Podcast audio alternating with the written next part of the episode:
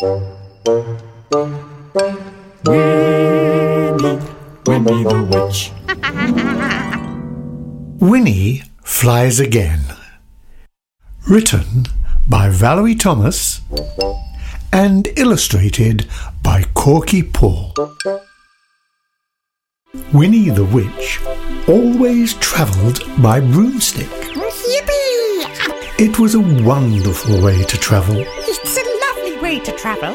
Winnie would jump onto her broomstick. Oh, very comfy. Wilbur would jump onto her shoulder and they would zoom up into the sky.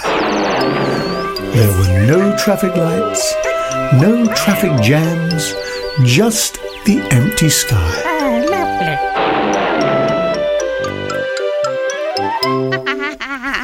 Well, that was how it used to be.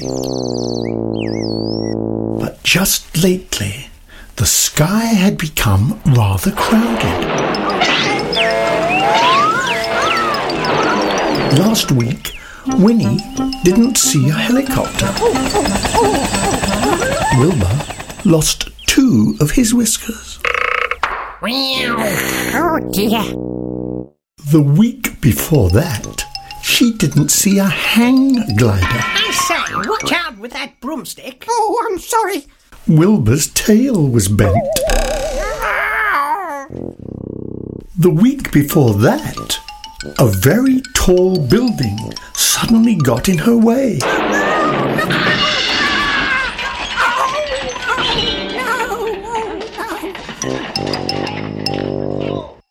Wilbur lost a clump of fur, The too dangerous, Wilbur. said Winnie. We'll have to try something else. So she took out her wand, waved it, and shouted, Abracadabra! Oh, oh, oh, yes. Oh, it's working. Her broomstick turned into a bicycle, Perfect. but it was very slow, very hard to pedal. Oh, it's very hard work. And then a pond got in Winnie's way. She should look where she's going.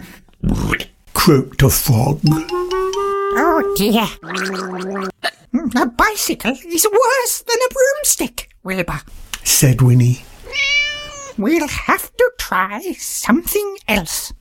So she took out her wand, waved it, and shouted. Abracadabra!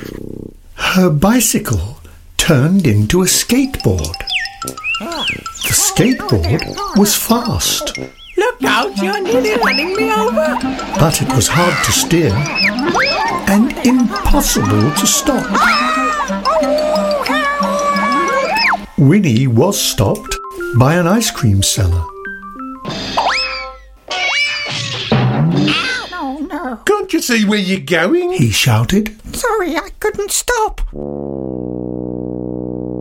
No, a skateboard is worse than a bicycle, Wilbur. said Winnie. We'll have to try something else. So she took out her wand, waved it, and shouted. Abracadabra! Her skateboard turned into a horse, and they trotted slowly down the path. Oh, this is much better than bicycles or skateboards. said Winnie. But she didn't see the low branch of a tree. Oh dear. This time, Winnie didn't say anything. She was hanging from a branch. Slowly and carefully, Winnie climbed down from the tree, I think we'll walk home, Wilbur. said Winnie. They oh. limped slowly along the road. Oh my feet. It was a very, very slow way to travel, Very slow. but it was safe. Until Winnie stepped into a hole and tumbled deep down under the ground.